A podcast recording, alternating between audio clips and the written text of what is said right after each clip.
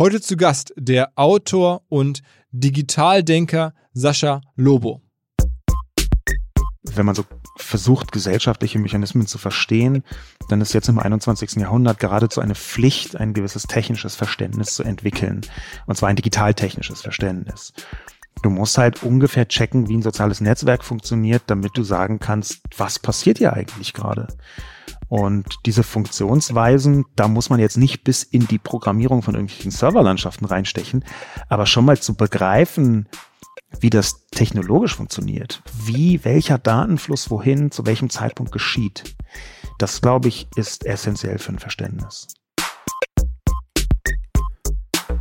Herzlich willkommen beim OMR Podcast mit Philipp Westermeier. Seit über 15 Jahren nehme ich jetzt Sascha Lobo wahr in der digitalen Welt, in der Medienwelt und wahrscheinlich ähm, bin ich nicht der Einzige, sondern wahrscheinlich alle, die hier zuhören, haben irgendwo schon mal Sascha Lobo wahrgenommen. Und mir ging es am Anfang so, ich habe gar nicht so genau gewusst, wofür er steht ähm, und habe gedacht, das ist halt so ein Netzerklärer. Und erst in den letzten Jahren ist mir aufgefallen, was er für eine wahnsinnige intellektuelle Tiefe, ein Wissen, eine Formulierungsstärke mitbringt. Und ich finde, das ist mittlerweile schon fast einzigartig in der ganzen Generation. Jemand, der so viele Sachen durchdacht hat, der so viele auch historische Zusammenhänge, philosophische Zusammenhänge herstellen kann. Das ist besonders und ähm, da freue ich mich jetzt, dass, dass alle vielleicht mal hören können, ähm, Sascha Lobo nochmal kennenlernen, über das hinaus, was man eh über ihn weiß, der Typ mit dem roten Irokesenhaarschnitt. Ähm, aber natürlich habe ich ihn gefragt, warum er den hat und ähm, ob ihm das sehr viel gebracht hat und ob er mittlerweile bereut, ihn irgendwie haben zu müssen. Ähm, all diese Fragen. Natürlich habe ich ihn auch gefragt, womit er eigentlich sein Geld verdient und wie viel davon. Aber es war vor allen Dingen eine Reise quer durchs Netz ähm, über verschiedenste Gedanken, ähm, die er so hat. Und es kommt nie eine Standardphrase raus, es kommt immer eine Sascha Lobo durchdachte Antwort. Und ich glaube, das macht den Podcast einfach stark. Beim Rausgehen haben wir noch darüber gesprochen, was er von TikTok eigentlich hält, was er glaubt, wozu TikTok am Ende führt, so im Sinne von kommerziellen Fragen. Und dann hat er gesagt, er glaubt, dass es irgendwie ganz starken ähm, Einfluss auf Sport hat, weil so viele Menschen bei TikTok am Ende irgendwie Sport ganz neu anbieten, ganz neue Leistungen, Kunststücke und sowas. Und er glaubt, dass das irgendwie was ist, was von TikTok irgendwie bleiben wird und was da Sachen verändern wird. So diese kurzen Sportclips ähm, fand ich auch irgendwie einen neuen Gedanken, hat mir Spaß gemacht. Ähm, der war nicht im Podcast. Ansonsten ja, war es eine große Reise durch die digitale Gedankenwelt. Unter dem Sinne direkt rein ins Gespräch mit Sascha Lobo, bei Sascha Lobo zu Hause in Berlin. Auf geht's. Was? Hi Sascha. Hallo. Internetlegende. Äh, Höre ich total gerne. Wenn, an, wenn andere das sagen, dann wird das ja sicherlich stimmen. Aber ich meine, du hast ja tatsächlich auch neben all deinen, also eigentlich bist du ja Autor, ne? Eigentlich bin ich Autor, ich war aber auch Werber. Genau, wollte ich gerade sagen. Also heutzutage ja. würdest, habe ich mich gefragt, wie man dich bezeichnen würde, Autor. Autor. Das ist immer das Einfachste bei so Berufsbezeichnungen. Das kennen, glaube ich, ganz viele Leute, die aus dem Großbereich Marketing kommen, wo sich alle drei Tage jemand einen neuen lustigen Titel ausdenkt. bei Berufsbezeichnungen ist ein sehr großer Vorteil, wenn Leute nicht mehr nachfragen. Also wenn man eine Sache sagt und dann ist klar, in welche Richtung geht es eigentlich. Sonst hat man sofort ein Gespräch, das man nicht nur schon ganz oft geführt hat, sondern das auch irgendwie so ein bisschen in der Sackgasse landet. Ähm, und da ist Autor sowas, da fragen die Leute einfach nicht mehr nach. Und deswegen ist es gar nicht schlecht. Wenn Vodafone ein neues Zeitalter ausruft, dann natürlich direkt über mehrere Podcasts hinweg. Deswegen auch hier nochmal der Hinweis auf das Überall-Office. Das Zeitalter des Überall-Offices fängt jetzt an. Ähm, es gibt ein neues Produkt dafür und zwar eine virtuelle Telefonanlage und die heißt OneNet Express. Man ist damit entsprechend überall erreichbar und zwar unter einer Nummer. Egal ob auf dem Smartphone, auf dem Festnetztelefon, auf dem Laptop. Man kann sein Büro überall aufschlagen. Und Anrufe kann man hin und her äh, geben zwischen Festnetz, zwischen Mobilfunk, alles ohne Unterbrechung.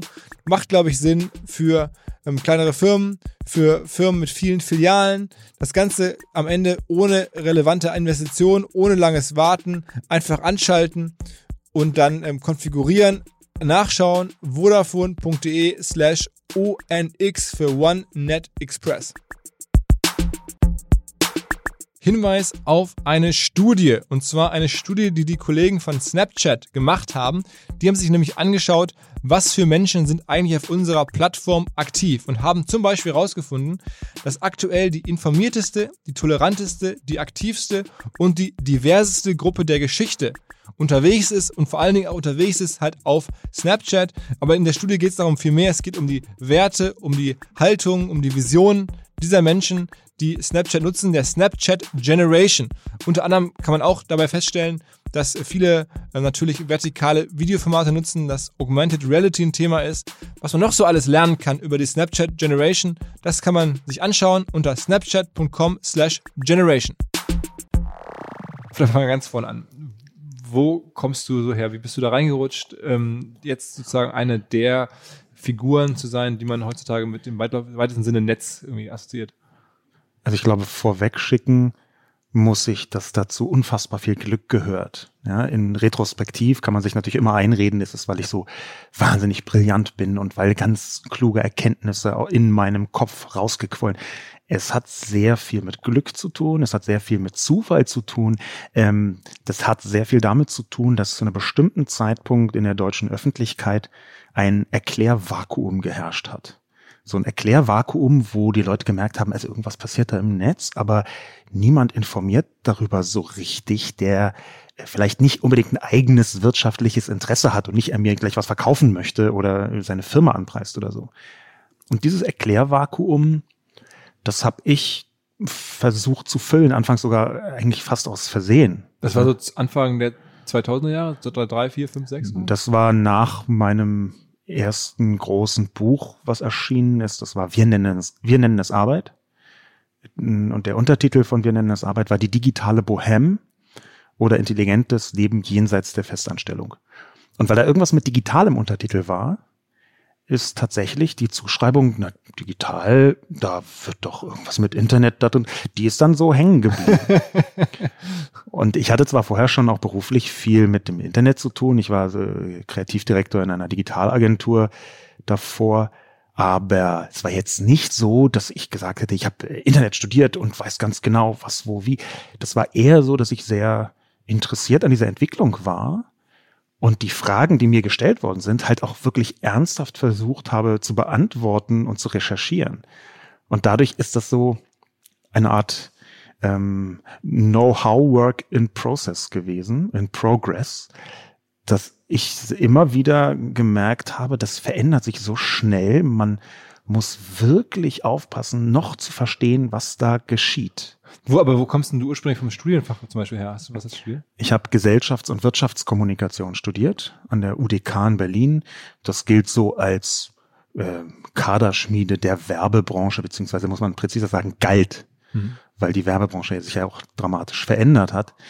Uh, man kann damit aber mehr oder weniger alles machen. Und ähm, das war auch genau mein Studiengang.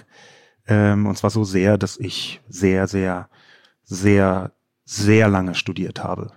also länger als die allermeisten Leute, die man so kennt. Also ich kann ja vielleicht hier äh, das sagen.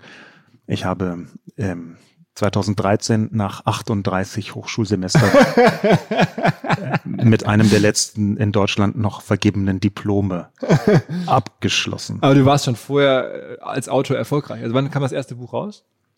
Das erste Buch kam 2006 raus. Okay, okay. Das erste größere ja, genau, Buch. Und das, da warst du, zu dem Zeitpunkt warst du dann schon auch ähm, Unternehmer, ne? Da warst du nicht mehr angestellt bei der Agentur, oder? Ja, ich war sowieso nur sechs Monate in meinem Leben angestellt ähm, in äh, anderen Unternehmen.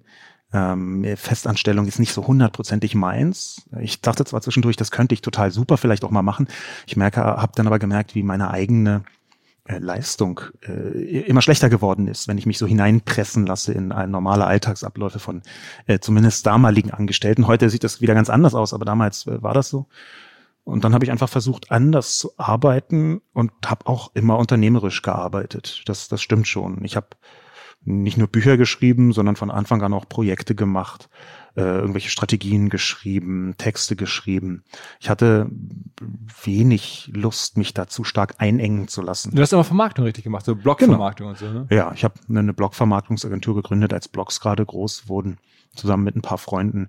Ähm, und die war am Anfang ziemlich erfolgreich und wurde dann leider mit dem damaligen Verfall der TKP, der 1000 Kontaktpreise, die abgestürzt sind von irgendwie so vorher nördlich von 45 Euro, sind die dann bis auf zwei, drei, noch die weniger Euro runtergesackt. Ähm, dadurch wurde das Geschäft etwas weniger einträglich, vorsichtig gesagt. Mhm. Und ähm, dann haben wir die irgendwann äh, verkauft für ein niedrigen einstelligen Eurobetrag, den, den ich hier nicht nennen möchte. okay. Und war das, du hast noch ein, zwei weitere Unternehmungen auch dann gemacht in der Zeit, ne? Ja, ich habe immer mal wieder Projekte und Unternehmungen gemacht, äh, manchmal ein bisschen Start-up. Verlag auch so. Ja, manchmal ein bisschen Start-upiger, manchmal ein bisschen projektiver. Ähm, das mache ich auch noch weiter, manchmal ein bisschen lauter, manchmal ein bisschen äh, weniger laut in der Öffentlichkeit.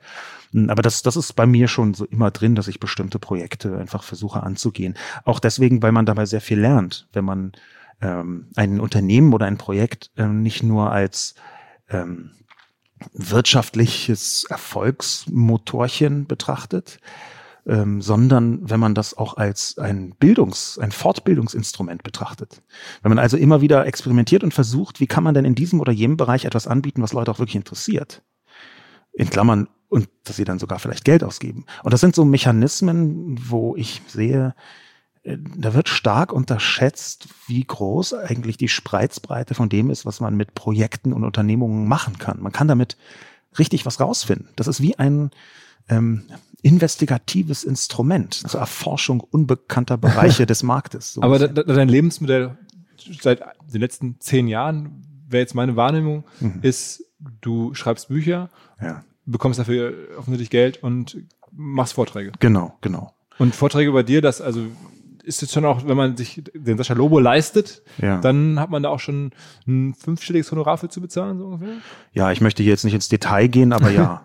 Also es ist, ähm, Zu Recht, ich meine, du ziehst ja auch Leute an und insofern. Ja, es ist, also es ist, für, für mich ist es ein wahnsinnig großer Vorteil, dass jetzt nicht während Corona, aber dass ähm, die Digitalisierung sich immer weiterentwickelt, immer wichtiger wird für ungefähr alle. Und immer wenn man denkt, ja, jetzt müssten es doch eigentlich alle wirklich durchdrungen haben, dass dann aber immer noch eine neue Stufe kommt, die wieder erklärt werden möchte und die wieder auch so ein bisschen unterhaltsam, eindrucksvoll, faszinierend, leicht so mit angereichert mit Furcht ähm, äh, an, in die Köpfe hineingebracht werden möchte. Und das ist ähm, eine Aufgabe, die ich in Vorträgen ganz gut leisten kann. Also ich glaube es wirklich, dass du, also wir haben gerade darüber gesprochen im Vorgespräch, es gibt ja gar nicht so viele, die auch diese komplexeren Zusammenhänge gut erklären können und wirklich ein über Jahre gewachsenes Verständnis haben, auch ein bisschen praktisches Verständnis haben durch die einzelnen Projekte, die du gemacht hast. Das ist, das ist ja schon total nachvollziehbar. Also ich will das jetzt gar ja. nicht kleinreden, aber ich will es nur mal, um es auch wirtschaftlich ein bisschen klar zu machen. Ich habe ja auch als Veranstalter selber mit dem Thema Speaker und so zu tun. Das ist auch schon ein gutes Business. Ne? Also jetzt in Corona wahrscheinlich ja. ein bisschen weniger, aber wenn man da jetzt, ich schmeiß mal was in die Luft, 10.000 äh, Euro bekommt und du machst wahrscheinlich, ich würde schätzen, du hast vor kurzem im anderen Podcast erzählt, 50, 60 Stücke im Jahr Vorträge, so, ne? Dann ist es ja schon mal ganz okay. Ja, also ich würde jetzt hier ungern mathematisch werden über den Punkt, wo du es einfach schon gemacht hast, aber ähm, es, ist, es ist schon so, dass wenn man jetzt so meine, meine Arbeit sich genau anschaut, dann lebt die natürlich einerseits davon, dass ich eine Bekanntheit äh, erringen konnte, was wiederum eng an meinem Frisuren-Övre entlang tänzelt. Ja. Und andererseits möchte ich das schon noch mal ein bisschen ähm, relativieren und gar nicht also Koketterie, jetzt gar nicht sagen, ach, ich bin nur so ein armes Haschall und hatte nur Glück. Ich hatte nicht nur Glück, ich kann auch etwas, aber es ist schon auch so, dass es ein sehr unterschätztes Kriterium gibt bei dieser, beim Speakertum, beim er öffentlichen Erklären von Zusammenhängen insgesamt. Und dieses unterschätzte Kriterium ist Zeit. Du brauchst einfach wahnsinnig viel Zeit, um Sachen zu durchdringen, Sachen zu lesen, zu verstehen, nachvollziehen zu können. Und diese Zeit habe ich investiert von Anfang an, weil es mich äh, interessanterweise auch wirklich beschäftigt hat, weil es mich interessiert hat, was da geschieht.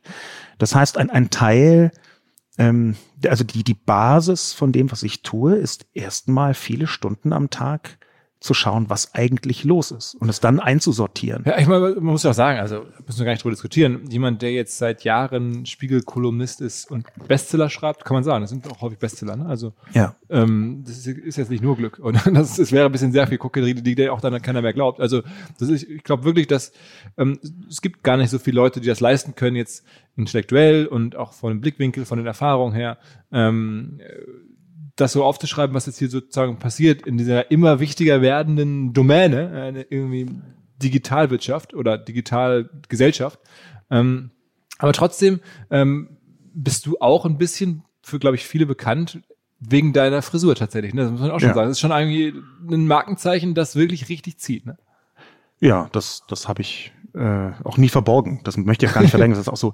Wir müssen darauf gekommen. War das so, durch Zufall oder hast du gewusst, ich mache das jetzt als Idee, damit man sich mich mehr. Genau, nein, nein, das habe ich als als Idee gemacht äh, zur Buchmesse 2006. Da habe ich mein äh, schon angesprochenes erstes Buch ähm, vorgestellt. Ähm, der Gedankengang dahinter war ein, sagen wir mal, basalstrategischer. Ähm, es gibt ein, eine Sendung, die heißt das blaue Sofa. Ähm, die läuft im äh, ZDF, wenn ich mich richtig erinnere. Und dieses blaue Sofa, da werden die ganze Buchmesse über bekannte Autoren ähm, interviewt. Und dann wird daraus was rausgeschnitten, was auch im Fernsehen läuft. Ja, das vor Ort wird halt alles aufgezeichnet und dann kommt so ein Zusammenschnitt ähm, im Fernsehen. Und dieser Zusammenschnitt, der war damals die Basis für die weitere Medienberichterstattung zu einem guten Teil. Das heißt, das, was dort stattfand im ZDF auf dem blauen Sofa, das hatte eine gute Chance, auch zum Bestseller zu werden. Aber eingeladen wurden zum blauen Sofa halt nicht alle, sondern nur eine Vorauswahl und in die Sendung kamen noch viel weniger. Und zwar kamen dann in die Sendung hauptsächlich Leute, die entweder sehr berühmt waren oder wahnsinnig gut aussahen. Und da ähm, da damals auf beides nicht so wahnsinnig auf mich zutraf, habe ich gedacht, dann mache ich das einfach ein bisschen visuell interessanter und habe mir einfach einen Anzug angezogen. Den hatte ich eigentlich damals schon immer an, aber habe mir dazu einen Irokesenschnitt gemacht, ähm, weil ich das auch so als organisch empfunden hatte. Das hatte ich ein paar Jahre vorher schon mal und habe gemerkt, dass das mag ich, das passt zu mir. Dieser merkwürdige Kontrast, dieses Spiel mit der Lächerlichkeit auch ein wenig. Und das hat genauso funktioniert. Das ist dann einfach so, dass. Das heißt, du durftest dann auf dem blauen Sofa sitzen, wo das dann. Ich wurde, saß auf dem blauen Sofa und dann kamen wir irgendwie in diesen Zusammenschnitt rein, mein Co-Autor Heim Friebe und ich. Ähm, und dann haben jede Menge Leute über dieses Buch berichtet und das wurde dann ein Bestseller und dann so ging es damit weiter. Bestseller, also seine Bücher, was ist für dich eine gute Verkaufszahl? Also sind das also 50.000, 20.000, 100.000? Ja, das, das hängt sehr davon ab. Sach, ich schreibe ja hauptsächlich Sachbücher. Die sind von den Verkaufszahlen ein bisschen tiefer angesiedelt als ähm, Belletristik normalerweise. Mein, mein letztes Buch Realitätsschock, was jetzt im Herbst rauskam, äh, 2019, das ist schon deutlich mehr als 50.000 Mal okay. verkauft. Ich weiß gar nicht, ob wo es inzwischen steht. Aber man muss sagen, das ist wirklich eine gute Zahl. Also ich habe tatsächlich selber das auch mal diskutiert mit einem Verlag ja. und ähm, das ist schon sehr, sehr gut. Also 50.000, das ist, äh, man meint das ja nicht, weil man das Gefühl hat, irgendwie, wenn in Klicks wäre es ja nicht so viel äh, oder in, in Likes, ähm, aber es ist natürlich wirklich als Buch schon, schon echt ein Wort. Das muss man erstmal realisieren. Ne? Ja, naja, vor allem, ähm, da, da, da spielen noch eine ganze Menge andere Dinge mit rein. Es geht ja jetzt nicht nur um Buchverkäufe, sondern es geht auch darum, so ein bisschen in der Öffentlichkeit eine Präsenz zu haben. Und da ist das Buch als so ein Kulturgut ungeschlagen. Ähm, wenn du ein Buch schreibst über X, dann hast du da eine, sagen wir mal, natürliche inhaltliche Autorität. Und die wird auch so von der Öffentlichkeit wahrgenommen. Egal, ob die das jetzt äh, sofort merken oder nicht, aber diese natürliche Autorität, die, die äh, das Buch ausstrahlt, so ein, so ein Grundwissen, was du haben musst oder was zumindest unterstellt wird, dass du es haben musst, wenn du so ein Buch schreibst, das ist nach, das funktioniert nach wie vor. Aber bei dir war es trotzdem, man könnte eigentlich auch sagen, du warst der erste ganz große deutsche Influencer auf Twitter. Da gibt es jetzt nicht so richtig Influencer, aber zumindest warst du ja als Twitter kam sofort der größte deutsche Account und bist da bis heute recht groß. Ja, ich, also ich, ich versuche es so ein bisschen wegzubringen von den Sachen, die ich alle gemacht habe oder nicht gemacht habe oder die Zufall sind oder Glück oder Leistung weil ich glaube, dass das weniger interessant ist. Das, was interessanter ist, glaube ich, sind verschiedene Erkenntnisse, die ich ähm, in den letzten Jahren so an mir selber erkennen konnte, weil ich glaube, da ist eine Parallele zu sehr vielen Leuten, dass man sich äh, zum Beispiel im Netz nie zu sicher sein darf, verstanden zu haben, was eigentlich vor sich geht. Ähm, dass man immer weiter nacharbeiten muss, dass man auch immer weiter sich weiterentwickeln muss. Dass es spätestens mit dem Netz einfach nicht diesen Moment gibt, wo man sagt, so, jetzt habe ich es geschafft, jetzt habe ich es verstanden, jetzt muss ich mich nicht mehr weiterentwickeln. Und das ist etwas, das, da habe ich wirklich lange gebraucht, um das zu checken. Also das wurde, ich dachte, okay, cool, jetzt habe ich x Twitter-Follower, jetzt äh, bin ich durch, jetzt habe ich die Schäfchen im Trocknen oder so. Also solche Denkweisen, da habe ich mich immer wieder dabei ertappt. Und das ist aber eigentlich ein Muster, was sich, glaube ich, im 21. Jahrhundert komplett durchzieht Du konntest im 20. Jahrhundert halt noch ein bisschen verschnaufen und sagen, okay, ich habe jetzt dieses oder jenes gemacht, da ruhe ich mich mal so ein bisschen drauf aus. Das ist im 21. Jahrhundert extrem viel schwieriger geworden, weil sich die Dinge viel schneller verändern, weil sich diese Weiterentwicklung auch bis auf deine eigenen Strategien auswirken. Ja, eben noch denkst du, geil, wir machen Videos und damit wird's ganz groß und im nächsten Moment ändert irgendjemand irgendeinen Algorithmus und deine ganzen Videos fallen in den Keller und du brauchst stattdessen irgendwas anderes. Also solche Mechanismen, die sind die Regel.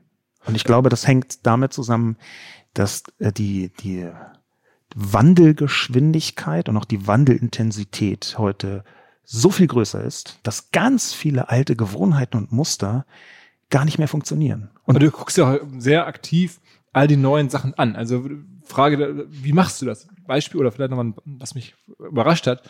In einem anderen Podcast mit Matze, bei Hotel Matze vor ein paar Wochen hast du erzählt, dass du es spannend findest, dass sich jetzt Jugendliche über Google Docs austauschen oder in, in Games.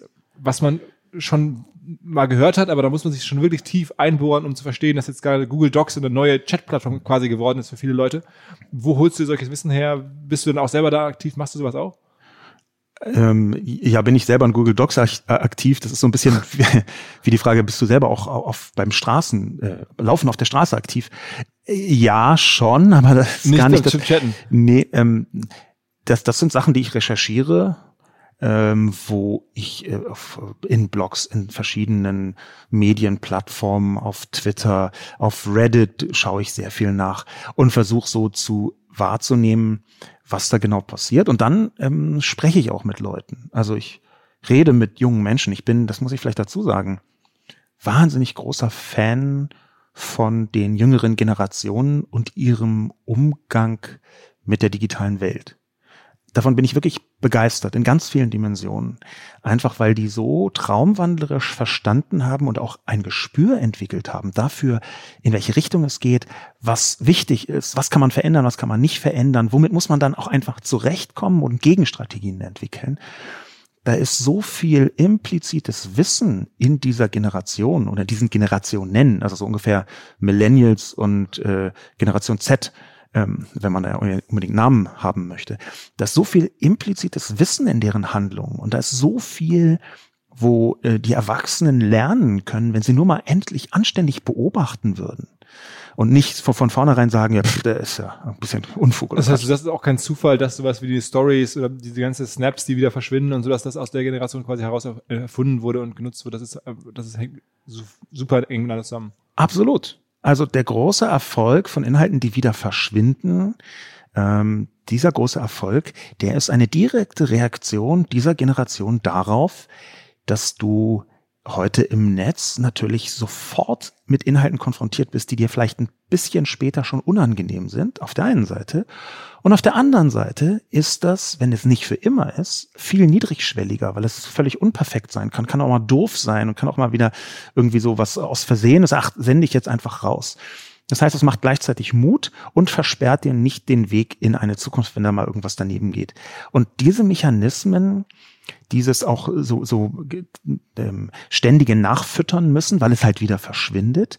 Das ist ein sehr schönes Beispiel genau für den Mechanismus, dass du dich immer weiterentwickeln musst. Du kannst halt, wenn du, ich, ich habe mir regelmäßig Profile auf Instagram zum Beispiel angeschaut von ähm, jungen Menschen, wo ich dachte, wow, die haben einen klugen Umgang damit. Und dann schaust du dir das Profil an und dann ist irgendwie das letzte Foto oder der letzte kurze Film irgendwie so von ähm, Januar 2017 weil sie einfach seitdem nur noch Stories machen. Ja, ja, ja.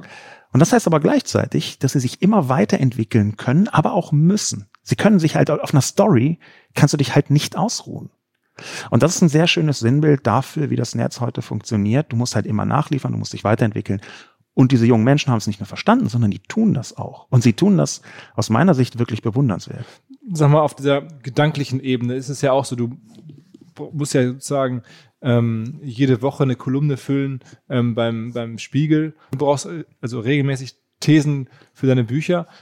Und wenn man das so guckt, dann hast du häufig gute Thesen gehabt oder würdest du sagen, die erste war natürlich eine ganz erfolgreiche mit digitalem Untertitel, aber auch mit Wir nennen es Arbeit. Das ist ja so ein bisschen das, was heute New Work ist. Das hast du damals ja so ein bisschen schon vorweggenommen und als These gehabt. Gibt es denn die eine oder zwei Thesen über die Jahre, wo du sagst, die haben mich am meisten getragen oder da war ich auch am meisten dahinter und, und die haben mich sozusagen inhaltlich zu dem gemacht, was ich bin? Ähm, jein. Äh, also zum einen, ich, ich würde gar nicht sagen, ob das jetzt eine These ist und schon gar nicht, ob das jetzt meine These ist. Was mich wirklich getragen hat, war irgendwann die Erkenntnis, dass die Digitalisierung nie vorbei ist, sondern immer kurz bevorsteht. Also dieser Moment, dass du, was empfindet man eigentlich als Digitalisierung? Wenn du das im, im Sprachgebrauch äh, so beobachtest, dann merkt man, ja, nee, Digitalisierung ist nie vorbei. Es ist immer das, was gerade noch nicht ist. Im Moment so, wenn man sagt so Digitalisierung, dann sagen die, ja, wir brauchen eine bessere Infrastruktur und künstliche Intelligenz. Und wenn du halt vor zehn Jahren gefragt hast, was ist Digitalisierung, dann würdest du sagen, na ja, die sozialen Medien müssten dann auch wieder ein bisschen weiter nach vorne. Und wenn du noch kurz ein bisschen davor gefragt hast, ja, das mobile Internet, dann, dann. Und es ist halt immer gerade noch nicht da. Und diese Erkenntnis, die hat mich stark beruhigt, weil sie mir zumindest den Eindruck gegeben hat, dass ähm, mein Job auch in zehn Jahren noch existiert. Das ist halt auch immer eine Frage, wenn Digitalisierung irgendwann vorbei wäre, dann müsste man sie auch nicht mehr erklären. Aber und das, das hat mich getragen. Okay. Und, und das, das ist ja so ein Leitmotiv über alle Jahre hinweg. Genau. Und das ist jetzt auch nicht meine private These, die ich mir irgendwann im stillen Kämmerlein total klug ausgedacht habe, sondern es ist eher eine Erkenntnis, die so offen da liegt, dass man sie gar, manchmal gar nicht realisiert. Ähm, und das Zweite ist ähm, auch, was ich sogar fast noch spannender finde, weil es eine gesellschaftliche Perspektive ist, dass soziale Medien dir erlauben, in die Köpfe von Leuten hineinzuschauen. Ich habe das mal in einer Kolumne, hat einfach äh, niemand interessiert, aber ich habe es trotzdem das Kleistsche Prinzip äh, genannt, einfach weil es einen, einen Aufsatz von Kleist gibt, der äh, heißt ähm, von der allmählichen Verfertigung der Gedanken beim Reden. Und das ist, da steht genau das drin, was halt auch am Titel steht. Und ich glaube, dass in sozialen Medien du die allmähliche Verfertigung von Gedanken und Gefühlen bei den Leuten sehen kannst, wie sie da gerade kommentieren und Inhalte teilen. Ich glaube, dass soziale Medien so niedrigschwellig sind in der Veröffentlichung, dass du richtig die einzelnen Denkmuster und Gefühlsmuster in den Leuten erkennen kannst, wenn du ihre Inhalte dechiffrierst. Das ist wie so ein ständiges Selbstgespräch vor Publikum für viele Leute. Und dieser Mechanismus, der hat mich darauf gebracht, einfach zu schauen, ja, was posten die denn? Was schreiben die denn? Wie sind die denn drauf? Wie funktionieren diese Leute denn?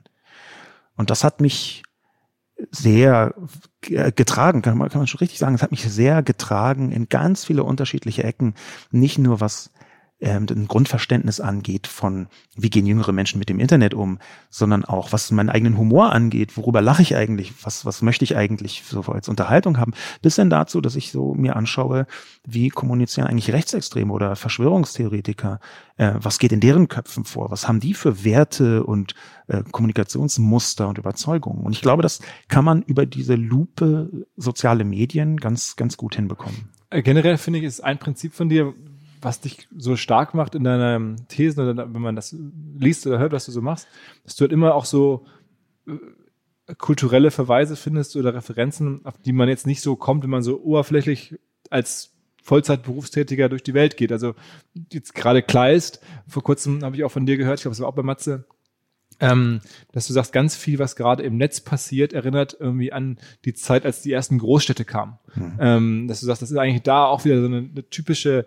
ähm, Analogie. Man kann das aus der Historie irgendwie herstellen. All die Ängste und die Sorgen, die wir alle so uns gerade machen übers Netz, die gab es vor 100 Jahren oder so auch schon, also 150 Jahren, als die ersten größeren Städte entstanden sind. Also solche Sachen, die greifst du aus dem Nichts auf einmal so raus und hast das dann da. Das ist jetzt nicht komplett aus dem Nichts, ehrlich gesagt, sondern da gibt es natürlich Vorarbeiten, da gibt es eine Vielzahl von Leuten, die in diese Richtung schon gedacht haben. Eine ganz große Parallele zum Beispiel habe ich mir von dem äh, Historiker Joachim Moratkau geborgt. Ähm, der hat ein wichtiges Buch geschrieben, äh, Das Zeitalter der Nervosität. Ähm, wenn ich mich richtig erinnere, heißt es ja, ich glaube, es heißt so, ähm, wo er im Prinzip das Kaiserreich beschreibt in Deutschland hm, so von bis, bis Anfang des Ersten Weltkriegs.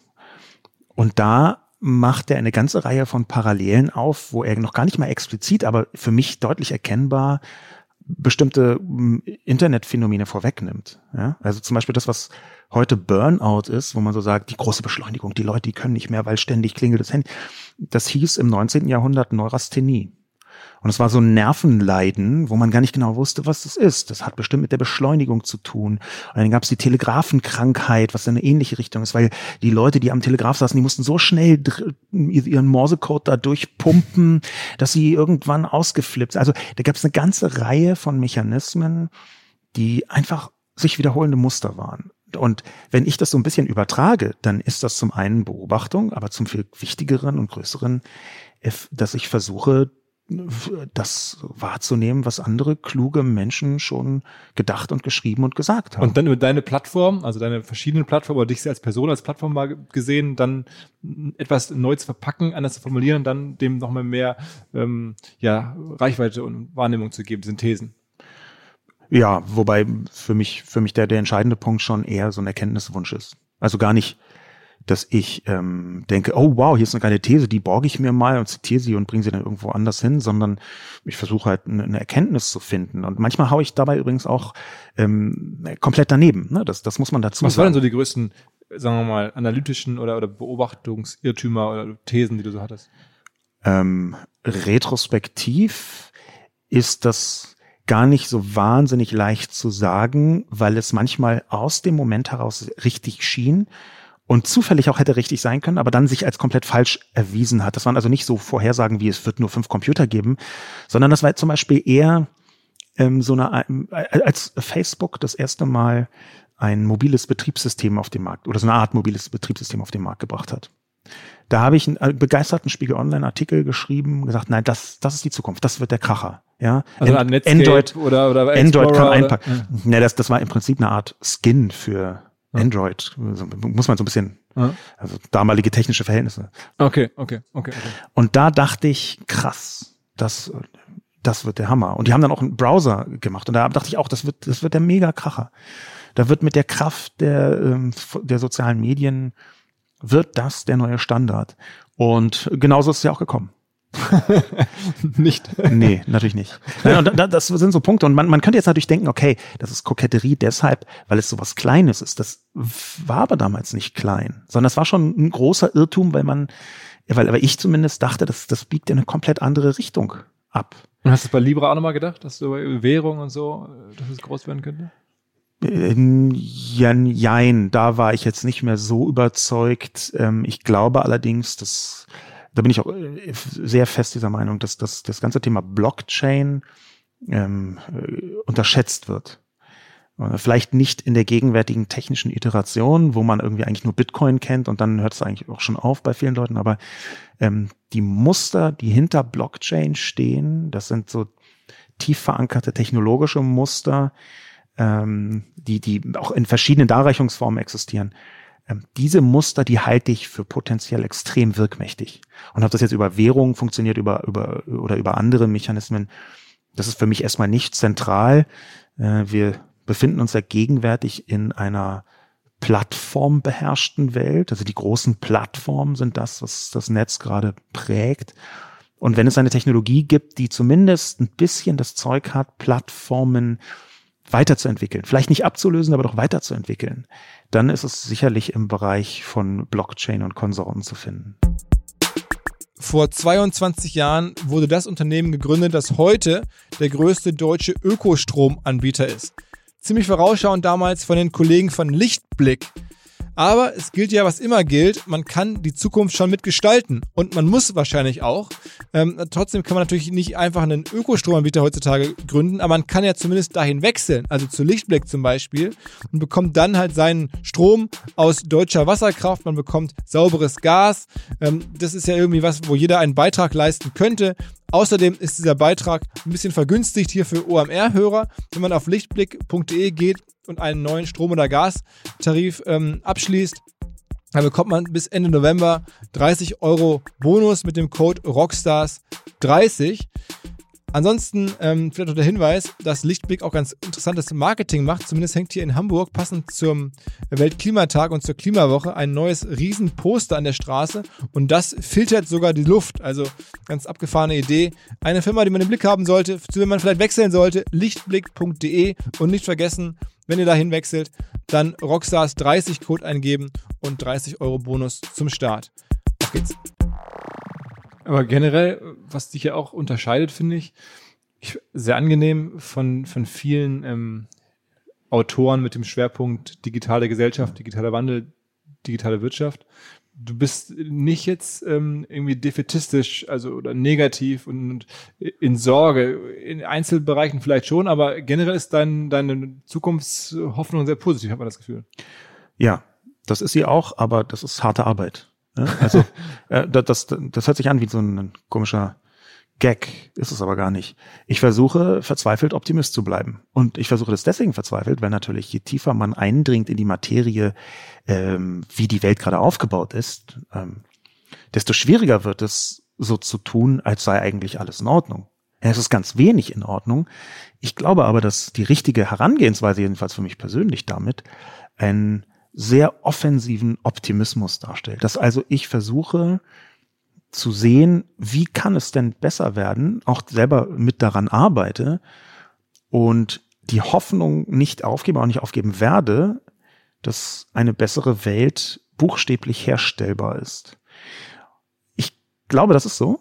Ich glaube, dass da muss man wirklich äh, mit vielen Menschen kollektiv dran arbeiten. Aber ich glaube auch, dass es fatal wäre, ähm, den Umkehrschluss zu machen, zu sagen, ey, es ist alles so scheiße, dann kommt es auch nicht mehr drauf an.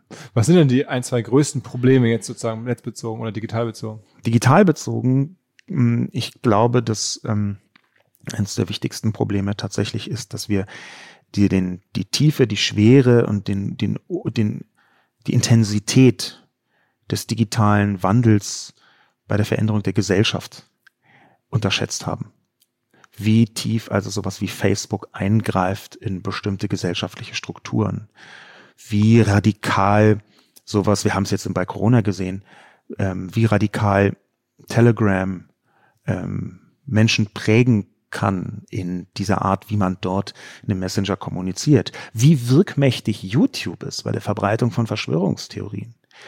Das sind Mechanismen, die wir unterschätzt haben und wo ich glaube, dass wir derzeit ein sehr großes Problem haben. Ich glaube aber, dass wir auch Lösungen dafür erarbeiten können. Wir müssen sie bloß dann eben auch erarbeiten. Was, was wäre eine gute Lösung?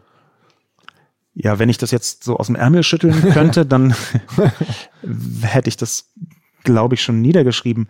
Ich glaube, das muss erarbeitet werden. Und das ist auch nichts, was jetzt ich so mal nebenbei mache, irgendwie zwischen Weihnachten und Neujahr, setze ich mich mal eine Stunde hin und dann schreibe ich mal auf, was die Frau Merkel tun muss, damit endlich alles wieder gut wird. Das ist ja in den allermeisten Fällen kompletter Unfug und Hybris. Aber ich glaube, dass wir zum Beispiel auf europäischer Ebene ähm, EU-kommissionsseitig eine größere Gruppe von Menschen brauchen, sehr unterschiedliche, sehr diverse Menschen äh, aus ganz vielen verschiedenen Fachbereichen, aus ganz vielen verschiedenen Herkünften, ähm, in allen möglichen Kontexten, die sich zusammen strukturiert Gedanken machen, wie eine digitale Gesellschaft besser funktionieren kann, als das bisher der Fall ist, wo die großen Probleme sind und wie man diesen Problemen politisch begegnen kann. Das, das wäre mein Antwortvorschlag. Aber, aber es ist erstmal so eine Art Prozess, wie man da hinkommen kann. Ist ja, keine, genau. keine konkretere Einstellung. Eine Dazu ist das Problem auch echt zu groß, als dass ich jetzt sage, ja, kein Problem, eins, zwei, drei, hier sind die Steps. Aber es ist ja alles zum Beispiel Social Media bezogen. Man könnte ja sagen, Social Media muss von der. Nö, das ist nicht Social Media, das ist nicht nur Social Media. Also, bezogen. weil du ja sagtest, YouTube, ähm, Facebook, das sind ja alles schon Social Media Plattformen, denen die mit dem Projekt Klar, aber wenn, das, das kannst du sofort weiterspinnen, wenn du die Wirkmacht der ersten zehn Google-Ergebnisse dir anschaust. Wie krass das die Realität von der vielen Menschen prägt dann siehst du sofort, natürlich ist es auch ein Google-Problem. Wenn du dir anschaust, wie Smartphones funktionieren, dabei ähm, Menschen zu aktivieren, dann merkst du sofort natürlich, das ist eigentlich ein Problem, was weit über soziale Medien hinausgeht, bis in tief in die Digitalisierung hinein, bis quasi in dieses Kristallisationsobjekt des digitalen Kapitalismus, was das Smartphone ist, hinein. Wenn du dir dann weiter anschaust, wie bestimmte Formen von Autoritarismus heute etwa in China funktionieren, digital gesteuert, wenn du dir anschaust, wie man über digitale Mechanismen bestimmte Verhaltensweisen messen kann und daraus seine Schlüsse ziehen kann, was durchaus missbraucht werden könnte, dann merkst du, das ist viel größer als soziale Medien. Ja, das ist einfach ein digitalisierungsimmanentes Problem, aber wir kamen ja vom Optimismus, eins, von dem ich glaube, dass man es lösen kann. Welches, welche von den ganzen digitalen Plattformen benutzt du aktuell am meisten, also von den Social Media Plattformen? Ist nach vor Twitter? Das ist Twitter und Instagram. Ähm, ich habe so eine kleine Instagram-Offensive für mich gestartet. Ähm, ich bin auf Twitter und auf Instagram ungefähr gleich oft, ein bisschen weniger jetzt in den letzten Wochen und Monaten. ähm, höchstens zwei, dreitausend Mal am Tag. und, und wie viele Follower hast du da? Ähm, auf Instagram habe ich äh, derzeit, glaube ich, so knapp 35.000 Follower, was für meine Verhältnisse vergleichsweise wenig ja, ist, aber ja. die, das baue ich mir halt so richtig auf, äh, dadurch, dass ich da bestimmte Videos mache, so aktuellere Videos, kurze, knappe, äh, wo ich einfach in die Kamera äh, spreche, was auch so ein bisschen so ein bisschen Erklärung für eine jüngere, jüngere Generation ist, weil ich beherrsche sehr gut Erklären für die Generation ähm, ZDF, ja, und die so ein bisschen jüngere Generation Spiegel, da, mit denen kann ich gut äh, reden und da gibt es einen bestimmten Teil der Öffentlichkeit, die möchten dann das auch gerne hören. Aber ich muss halt wirklich neu lernen und neu erspüren, was, sagen wir mal, Menschen unter 30, äh, was ich denen zu sagen habe. Und das Problem ist, dass es immer die Chance gibt, äh, dass die Antwort heißt nichts. Ne? Und dann muss ich mir was ausdenken. Nicht im Sinne von Quatsch ausdenken, sondern ausdenken, wie ich Inhalte schaffen kann, die für die Leute relevant sind. Wie ich Erkenntnisse rüberbringen kann, von denen ich glaube, dass die rübergebracht werden müssen. Und das ist, das ist so, das ist eine schöne, schöne Herausforderung, weil ich glaube, es ist auch eine Parallele zu dem, was ganz viele andere Menschen tun, so im Großbereich Medien, Marketing. Du musst dir immer wieder neu ausdenken, wie interessiert mein Shit eigentlich die Leute? Da, da fand ich ganz interessant. Es gibt ja zwei Plattformen, die bei mir in der Wahrnehmung gerade ganz relevant werden. Das eine ist natürlich TikTok und das andere ist LinkedIn. Bei LinkedIn hast du, glaube ich, einen Kontakt oder sowas. Das heißt, du scheinst diese Plattform für dich, obwohl du ja auch im B2-Business-Kontext durchaus auftrittst und ja. unterwegs bist, zu ignorieren. Ich habe auf Xing, glaube ich, nur einen Kontakt und auf LinkedIn auch nur einen Kontakt. Ich habe mich da irgendwann angemeldet. Aber zu dem Zeitpunkt, ich möchte das nicht zu bösartig sagen, weil das wirklich zeitbezogen ist. Und heute ist ja, sind ja beide Xing und LinkedIn wahnsinnig erfolgreich. Aber zu dem Zeitpunkt, wo ich mich da angemeldet habe, waren das Business-Netzwerke für Leute, die keine Business-Netzwerke haben. Und ich, äh, okay. ich, ich, ich konnte mich halt äh, zu dem Zeitpunkt einfach überhaupt nicht über zu wenig Kontakte beschweren. Eben im Gegenteil, ein, ein, ein wichtiger äh, ein wichtiger Bereich meines täglichen Lebens ist eher äh, Leute so ein bisschen zurückzudrängen und nicht noch mehr Kanäle anzubieten, wo man mich dann auch noch kontaktieren ja. kann. Einfach, wenn man im Fernsehen auftritt, dann gibt es eine bestimmte ähm, eine bestimmte Art von Leuten, die unbedingt Kontakt aufnehmen wollen. Und es ist halt nicht immer nur aus purem Gold, sage ich mal, ohne das irgendwie abwertend zu meinen. Ja? Aber wenn man dann im, sagen wir mal, in einer Talkshow ist zum Thema Überwachung, dann kriegt man eben auch irgendwelche, damals waren es noch MMS, ich weiß gar nicht, ob das Multimedia Messages. Ja, ob das noch geläufig ist. Also natürlich nicht, aber damals kriegt man halt irgendwelche MMS, wo Leute äh, mir sagen, hier sehen Sie den Chip in meinem Auge, unscharfe Augefotografie, den haben mir die Geheimdienste eingepflanzt. Okay. Und also ich möchte jetzt nicht zu weit äh, ausschwafeln, was da alles ist, aber es ist halt schon eher so, dass diese Form von Networking, wo man einfach mal so unverbindlich in Kontakt tritt, die verändert sich sehr, wenn man in der Öffentlichkeit steht.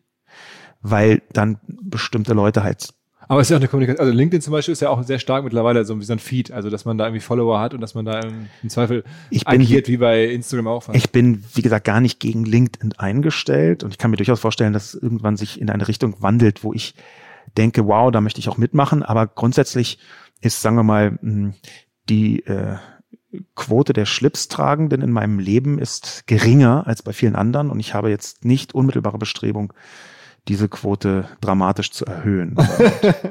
okay. Okay. Also das heißt, du bist zumindest auch nicht so endstrategisch unterwegs, dass du sagst, okay, für mein Business, also für Vortragsanfragen möglicherweise oder sowas, ähm, muss ich jetzt auch bei LinkedIn aktiv sein. Und das ist, das ist, das lässt du ja trotzdem so ziehen, weil das wäre ja dir nicht entgangen, dass das irgendwie sinnvoll sein könnte dadurch, dass ich sowieso schon sehr viel mehr Anfragen habe, als ich annehmen kann, ist es für mich sehr viel wichtiger, dass meine Inhalte relevant bleiben, weil ich keinen weiteren Vertriebskanal brauche. Mein, mein wichtiger Vertrieb, wichtigster Vertriebskanal für Vorträge sind Vorträge. Das sind dann Leute, die sagen, oh, oh wir haben nächste Woche irgendwie oder in, in, in Wie viele Vorträge Monaten. könntest du im Jahr machen? Also wenn du alle, wenn du sagst, also rein theoretisch, wenn du das, könntest du 500 Vorträge im Jahr machen? Oder? Nö, ähm, es gibt jetzt eine neue Ebene mit äh, Corona, die digitale Vorträge bedeutet.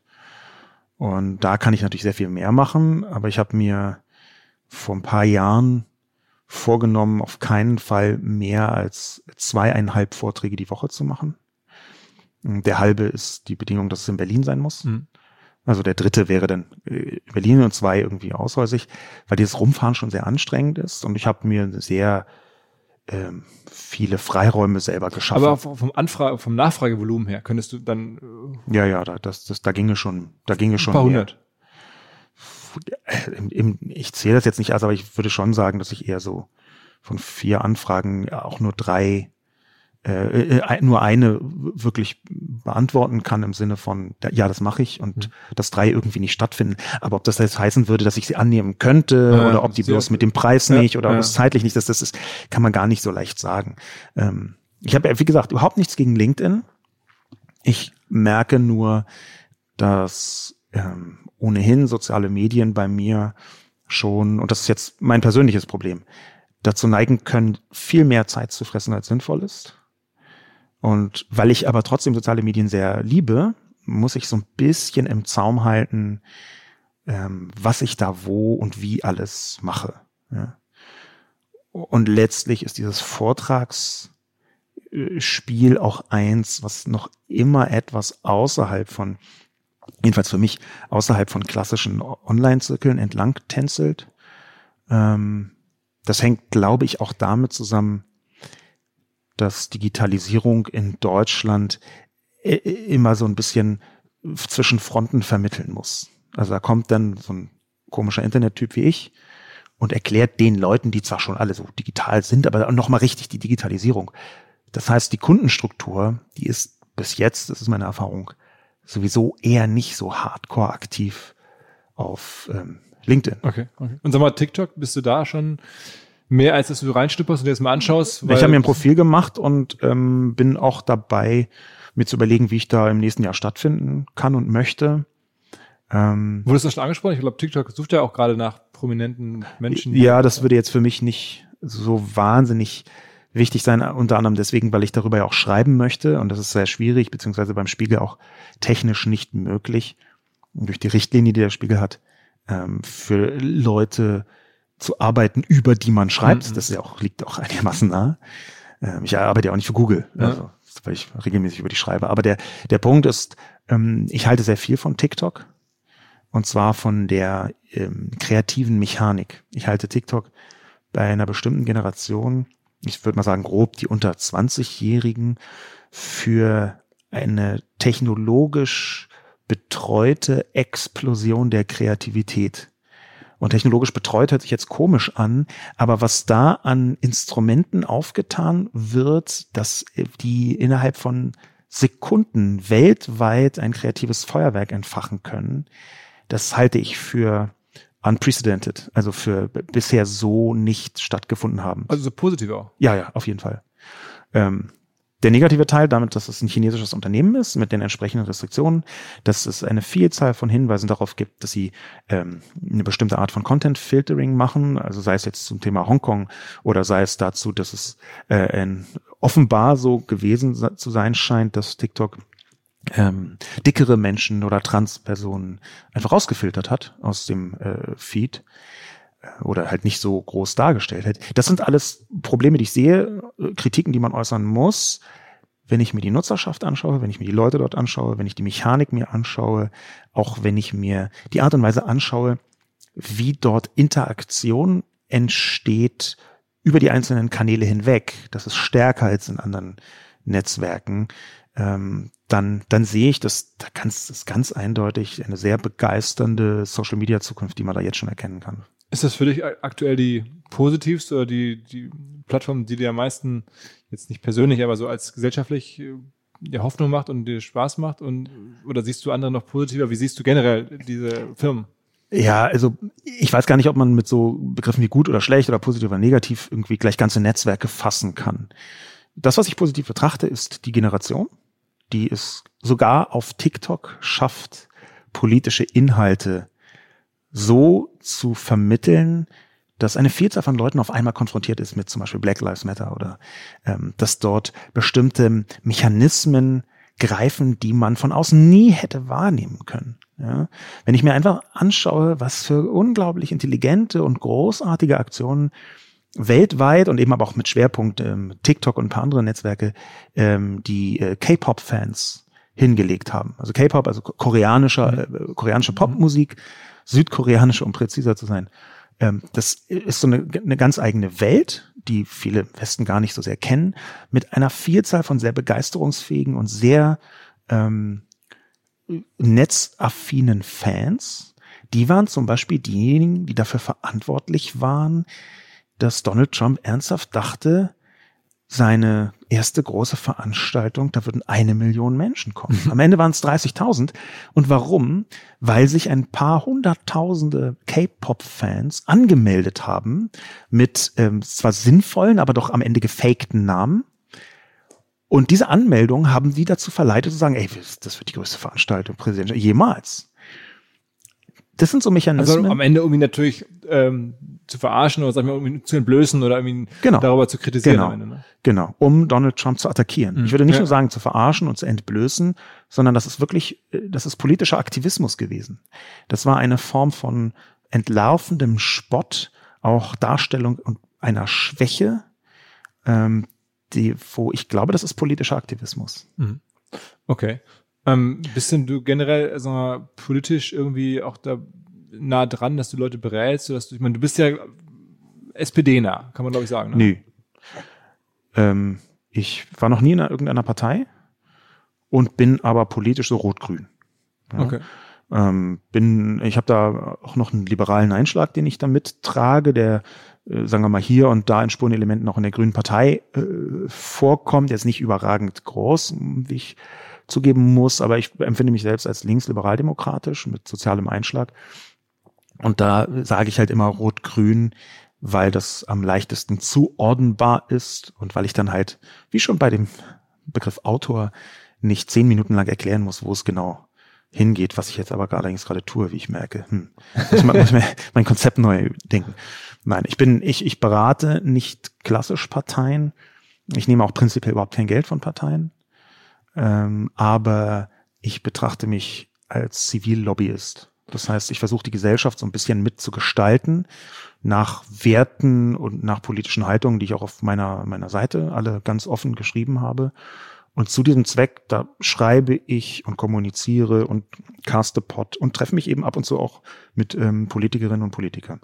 Und sag mal, dein, dein Blick auf USA, man könnte ja so ein bisschen argumentieren, da hat diese ganze Social Media Durchsetzung der Gesellschaft schon ein paar Jahre weiter äh, sich entwickelt und es sieht jetzt nicht so gut aus aktuell. Was prognostizierst du da so für die nächsten, erstmal natürlich für die Wahl und für die nächsten Monate oder wie entwickelt sich das weiter? Dadurch, dass ich 2016 mit meiner Prognose katastrophal daneben lag, Also hast du auf Hillary Clinton getippt.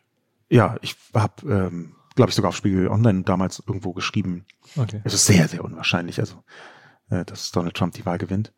Ähm, aber mh, meine Prognose ist schon, dass Donald Trump um jeden Preis versuchen wird, dort drin zu bleiben, selbst wenn er verliert.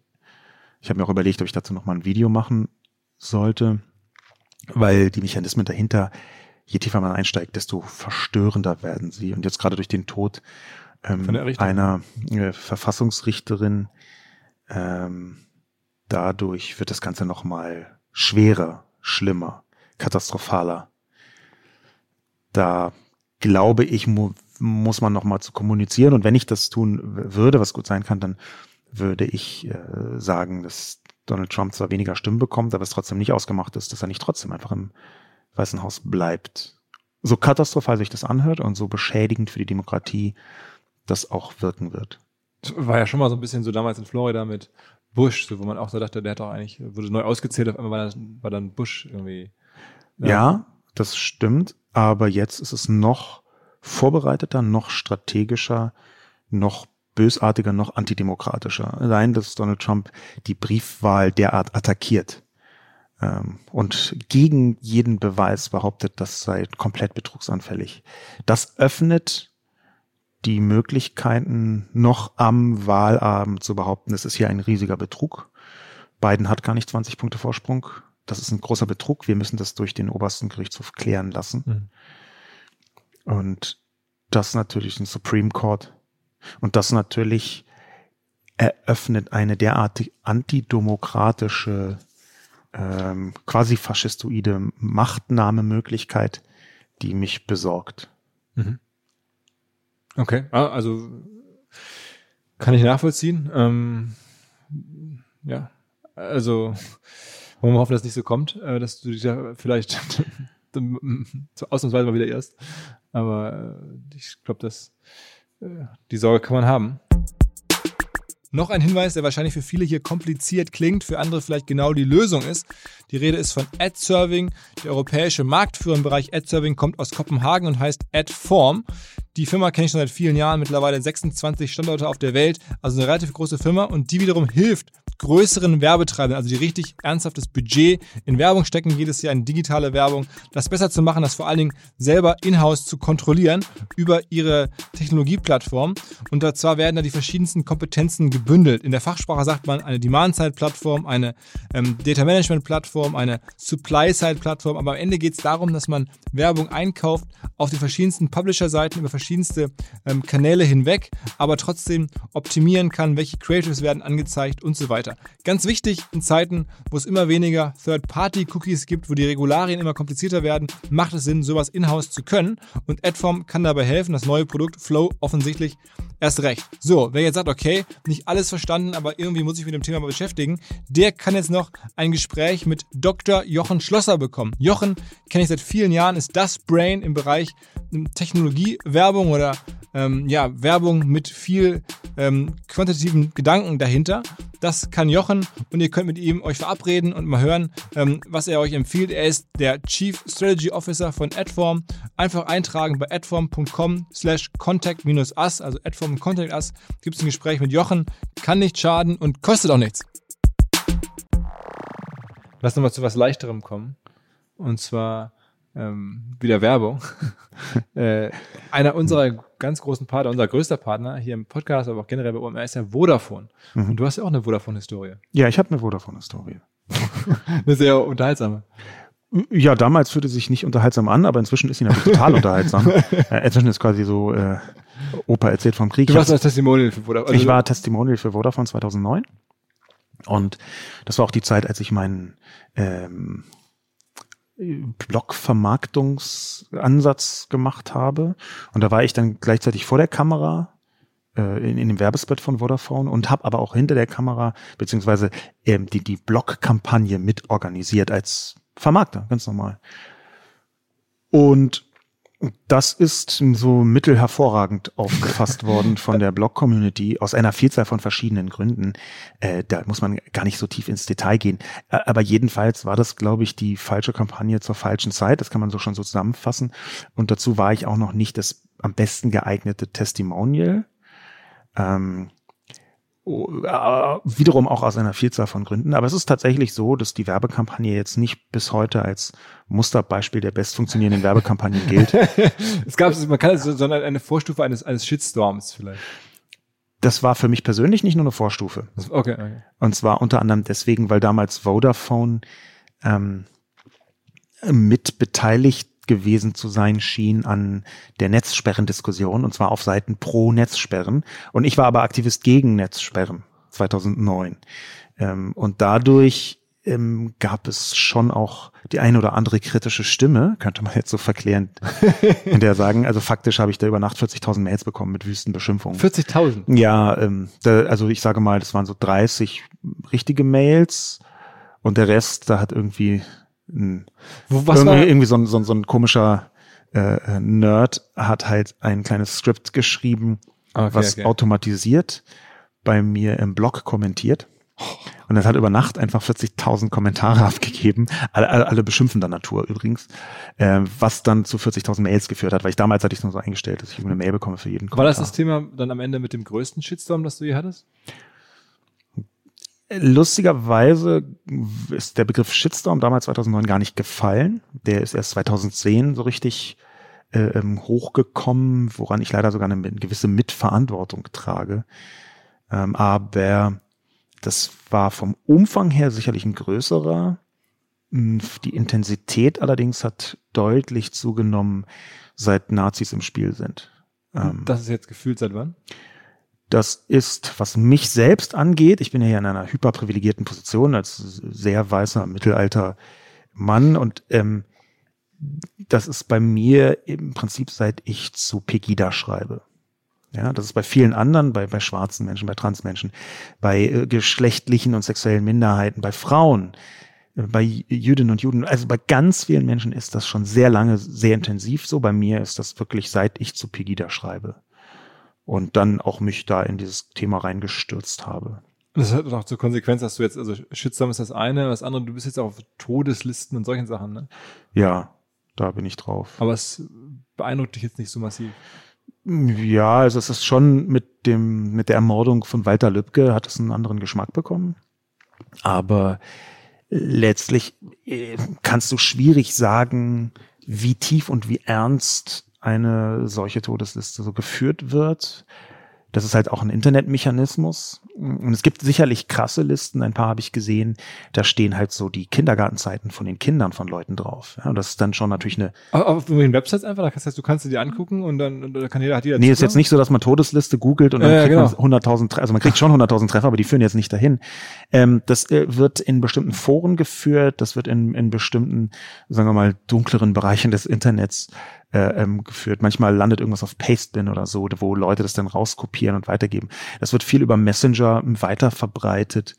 Ähm, da gibt es ganz unterschiedliche Mechanismen, die sind aber jetzt nicht so leicht googelbar. Ja? Also Google ist ja eher so ein Tool, was ähm, an der Oberfläche, wenn man, jedenfalls wenn man nicht weiß, wie man es benutzt, in der Tiefe äh, weniger abbildet, was da los ist. Würdest du zustimmen, dass ganz viel Kommunikation sich gerade wegverlagert von der Öffentlichkeit hinein in, in irgendwie so, ein, so Dark Social, also so Messenger und sowas? Ist das eine Entwicklung, die ja, du auch siehst? Ja, ja, definitiv. Es gibt einen Mann, ähm, der seit sehr langer Zeit ähm, in den Vereinigten Staaten für verschiedene Medien, ich glaube von Atlantic vor allem äh, soziale Medien beobachtet. Alexis Madrigal heißt der.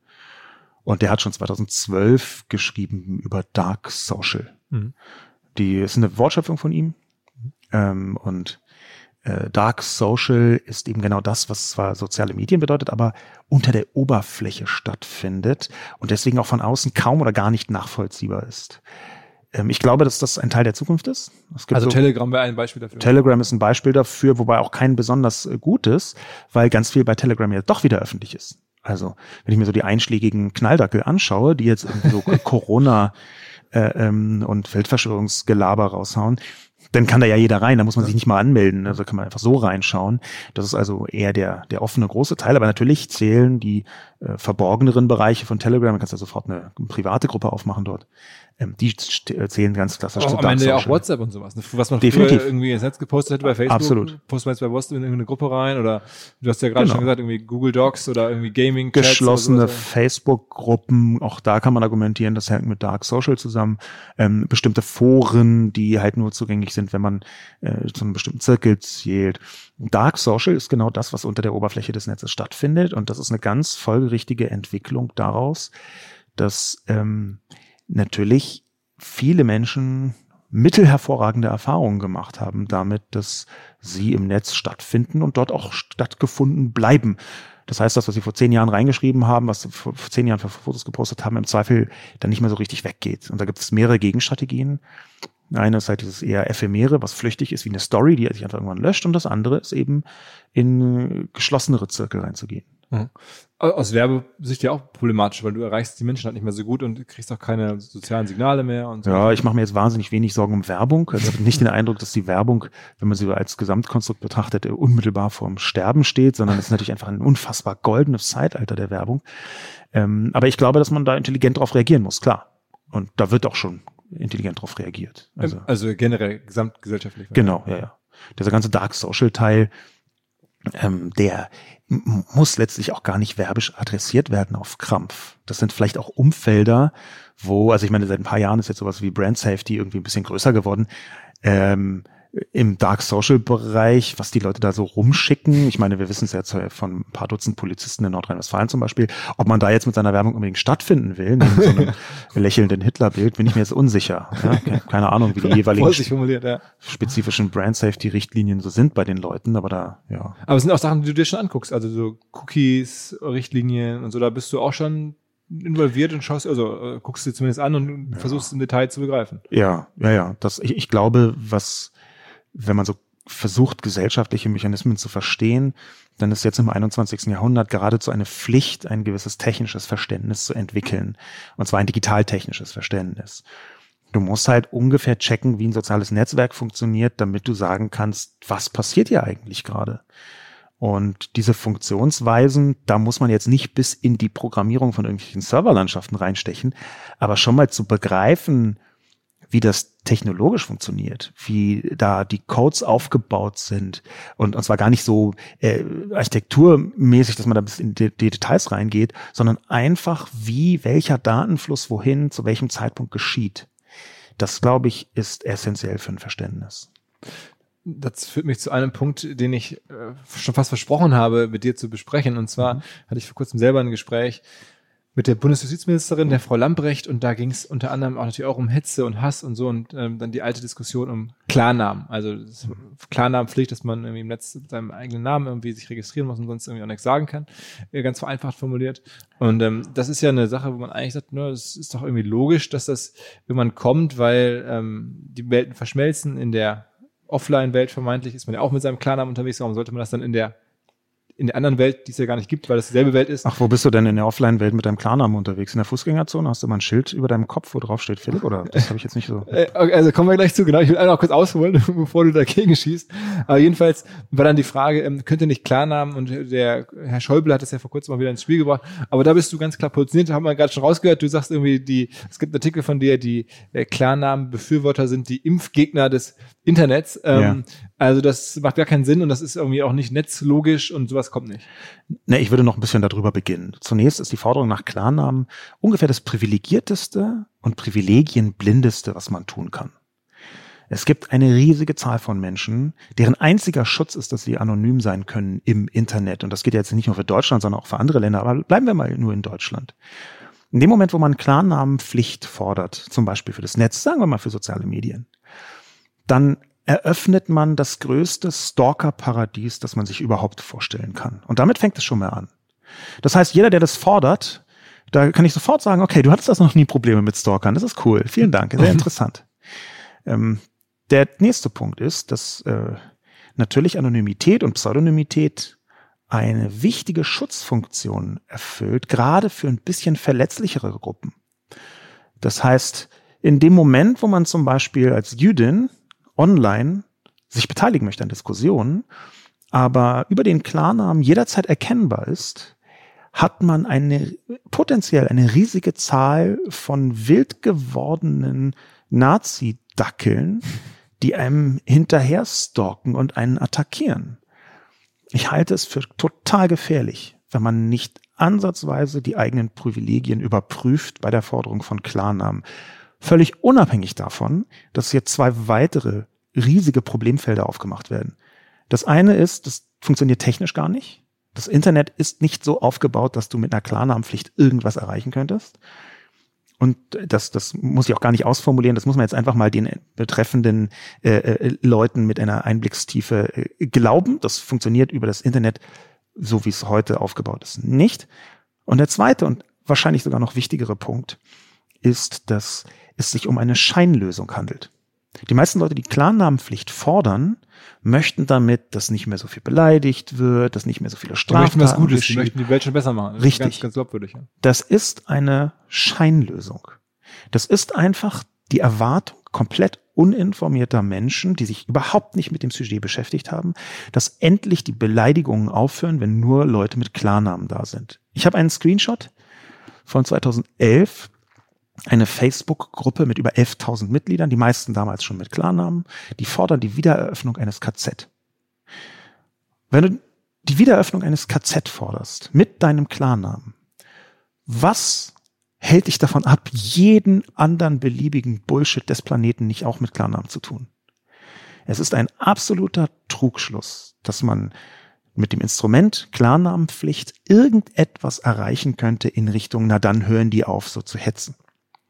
Ich glaube, dieser Trugschluss ist einer, ähm, da müssen die, diejenigen, die das fordern, nochmal ganz genau überlegen, was möchte ich eigentlich und ist dieses Instrument auch nur ansatzweise geeignet, um es zu erreichen oder gibt es nicht eine Vielzahl von zusätzlichen Kollateralschäden, ohne dass man das Ziel auch noch erreicht? Und gibt es andere, aus deiner Sicht, gäbe es andere Maßnahmen, um das sozusagen ähm, auszumerzen oder das irgendwie. Was denn genau? Die, also die Hassrede, ähm, all, all diese ganzen Schmähungen, Beleidigungen, all das.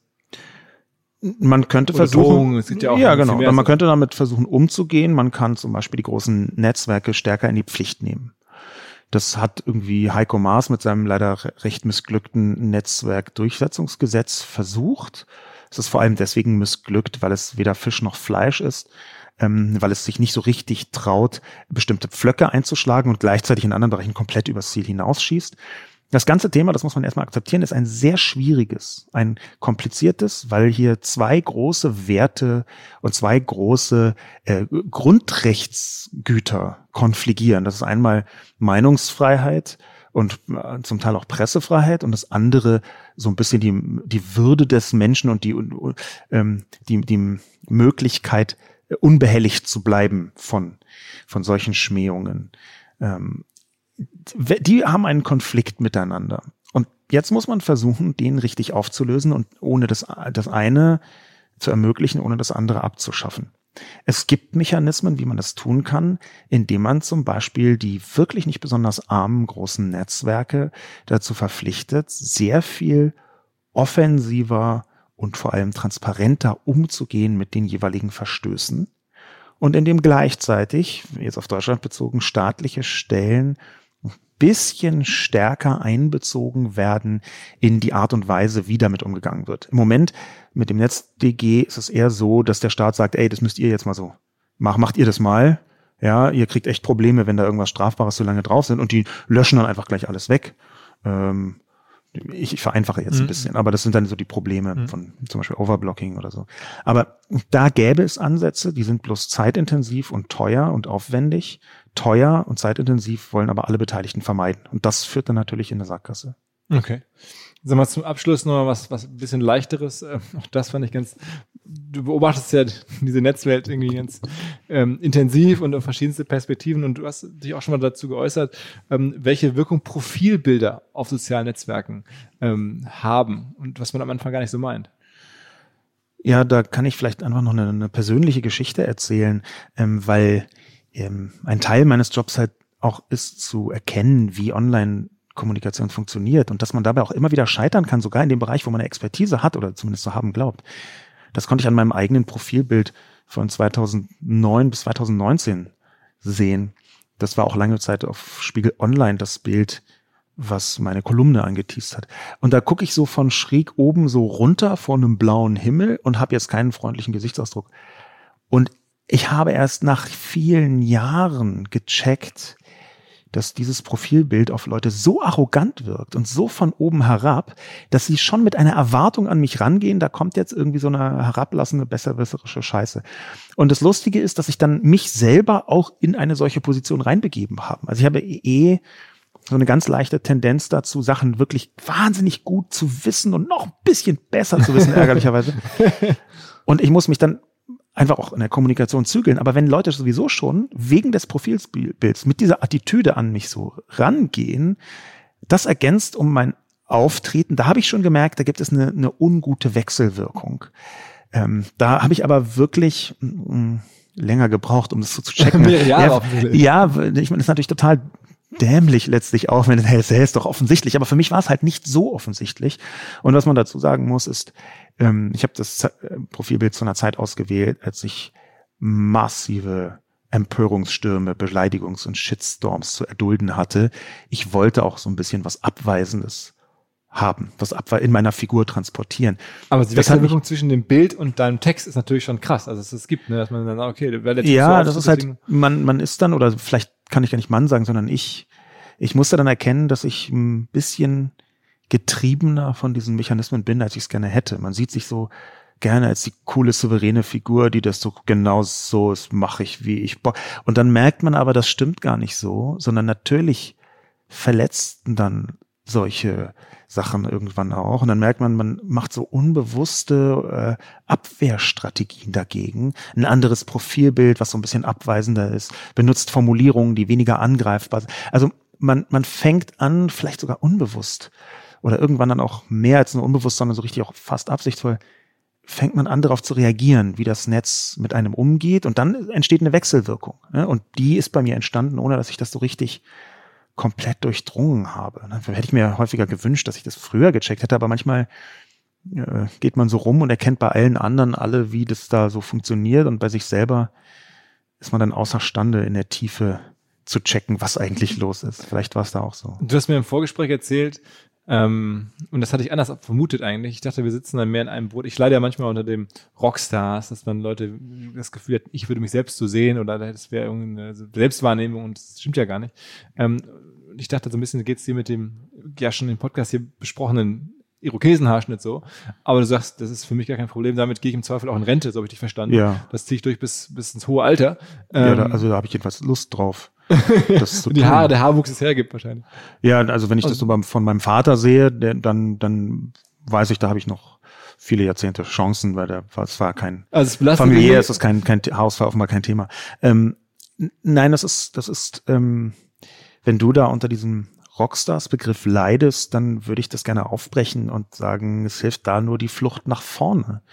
Ähm, die auch vollkommen zu Recht, ich sehe überhaupt nichts Negatives da. Man, man schaut sich dann manchmal sehr kritisch an und denkt, hm, ob das jetzt so richtig ist. Ich habe auch hier wieder, shit, bei der Selbsterkenntnis bin ich offenbar sehr langsam, aber auch hier wieder längere Zeit gebraucht, um zu merken, was eigentlich die Stärke von diesem Irokesenschnitt ist. Und vielleicht ist das auch eine Stärke, die sich übertragen lässt auf deinen Rockstars-Begriff. Ja. Ähm, die Stärke von dem Irokesenschnitt ist, dass man, wenn ich in einem Business-Kontext bin, sagen wir mal, einen Vortrag halte bei einem DAX-Konzern, dann kann man sich aussuchen, ob man mich ernst nimmt oder nicht.